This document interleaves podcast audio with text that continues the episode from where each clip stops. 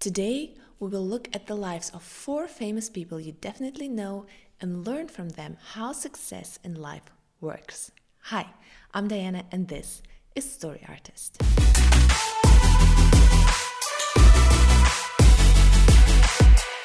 But first, I want to tell you a story. It was a cold autumn morning when I was talking to my husband at the phone and broke down. My little daughter was running circles around me and I was just, I was finished. I didn't want to write anymore. I didn't want to pursue an online career anymore. I was tired. A huge debt was staring back at me from our bank account. And all I wanted to do was give up, go find a day job, and just forget this career because it felt like I was fighting for every single penny. But then, before I gave up, I wanted to know what makes a successful life as an online entrepreneur, as an online indie author, and I set out to write an email to my mentors, those who I follow, those who I listen to, and ask them what they think is the single most important trait for creative writers and entrepreneurs who want to make it. The answers were surprisingly similar. You know what they said? The answer was persistence. So, in order to make it as a creative, as a writer, as an entrepreneur, whatever you're trying to do, you have to persist. Actually, they told me those who don't make it are those who give up along the way. The only way to lose is to give up, was the answer. And at this moment, a knot tightened in my throat because this was what I was about to do give up. And I remembered um, an indie writer I uh, interviewed not a long time ago. Um, and she gave up. She wrote a newsletter to all her subscribers that she was going to throw away this career because she was angry with the self publishing industry, the write fast model, and so on. And I felt the bitterness in her post, in her uh, email, and I could understand it to an, to an extent. But I also saw that the only way to lose is to give up. So, what I did instead is I set out to look at the lives of four successful people that I admired and see their principles, look at how they made it. And this is what I found out. Principle number one is expectations. When I got married, I expected marriage to be hard, but I didn't expect it to be that hard. When I got pregnant, I expected motherhood to be hard, but somehow I didn't expect it to be that hard. I think like that we somehow assume that yeah, there will be difficulties along the way, but the high of the moment, we think it will never wear off because it's so good right now. We somehow deep down expect it to go on forever. And this is the same with the things in life. Why do we give up? Because our expectations don't don't match reality. Yes, I thought being an author and an online entrepreneur would be hard, but I didn't expect it to be that hard. Somehow inside I thought that in a couple of years I will go, I will make it, and it would be different from what I experience it to be right now. And this is why most people give up because they have some expectations. Maybe they don't even know that they have them because they never speak about it. They sit deep down inside. But those ex expectations, as soon as they don't match reality, we start to give up. So look at the life of Thomas Edison. He was considered to be unteachable in, at a young age.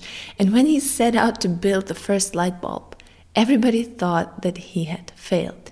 But you know what he said? He said, he only found 1,000 ways of how not to build a light bulb. Do you think that he expected to fail a thousand times? Probably not. Probably he thought, okay, by the hundredth time I will get it. Okay, maybe not 100, but 200, 300, I will have it. But to fail a thousand times, this is an expectation nobody has. So prepare yourself instead that it will be harder than you think. But when you finish and when you get there, because you don't give up, the reward will be worth it. Have you heard of paralysis by analysis? It's another way to give up. It sets in when you focus on the big picture and the enormity of it just paralyzes you. And let's be honest, the way to success is quite tough. And when you look at what you don't have and all the other things, and you start to compare yourself to the successful people in your industry, you just paralyzed by, by it because this, the thought is, okay, I will never be there. There is so much I have to do, so many things I have to do until I get there. And this is the wrong mindset because the enormity of your task, if you look at the end result, will always paralyze you. But let's look at John Grisham. He has written 45 books. Do you think he focused on that when he started out, on this sheer number of 45 full novels? No. You know what his secret is? He focuses on one page per day. This is his goal. He just focuses on this one page per day. And if you write this one page per day, he will get to 45 books eventually. But the problem is where we set our focus. Do we set our focus on the 10, 20, 30 books we have to write or this success where we want to get all these things we want to accomplish? Or do we set them on the small daily things? Because these small daily things, they are manageable. They don't overwhelm us, and this is how we can get things done without giving up. When I stared at this huge debt, I had a choice to make. Do I surrender to the feeling of overwhelm, of tiredness, or do I make a choice to persevere? In this day of age, People are ruled by feelings, and we are told to be slaves to our feelings. If I feel tired, just go to bed. If I feel bad, just leave this person. If I don't feel like fighting for my marriage because it's falling apart, just give it up. Feelings have become the gods of this age. But you know what the problem is?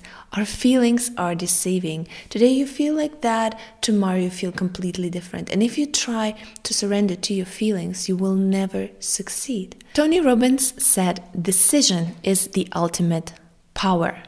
Why? Because you cannot control how you're feeling, but you can control what you're doing and how you're doing it. Choose the power of decision today.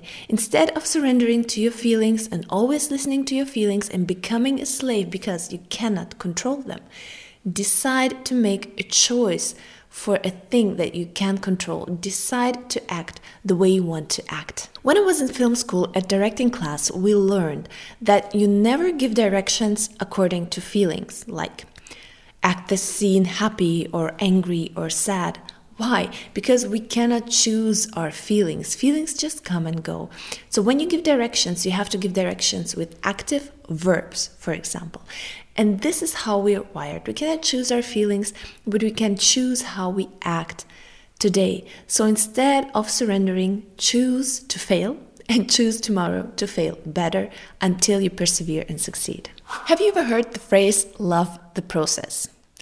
When I hear it, I, it just makes me frown because it's so hackneyed that it, you cannot just listen to it anymore.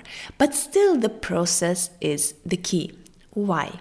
According to studies, around 70% of lottery winners end up losing all of their money and becoming broke only a year later. How does this even happen? Because they didn't earn their success. The process is what makes you the person capable of not earning not only earning this success but also keeping this success. This is a problem with people that are overnight successes that go viral and that have this unexpected success. Today it's on the high tomorrow they lose everything. Why?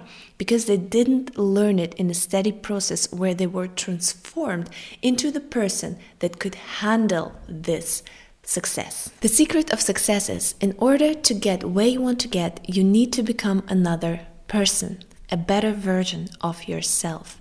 Only this way your success will last. And just one last warning giving up is addictive. So beware of giving in and giving up. Why? Because when you're about to give up, you feel a pressure, you feel a resistance. And if you give in, you feel this feeling of relief, happiness. You've given up and the resistance is gone. And this feeling of relief is can become addictive. Another time when the resistance hits, hits you again, you will be tempted to give up again and again and again.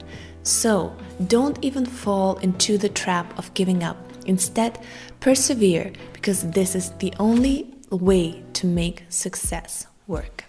And I hope you enjoyed this video. If you did, please don't forget to give it a thumbs up and to subscribe to my channel. Also, go to my webpage storyartist.me if you want to learn the 8 things successful writers do every day. It's a free ebook you can download and I see you next time.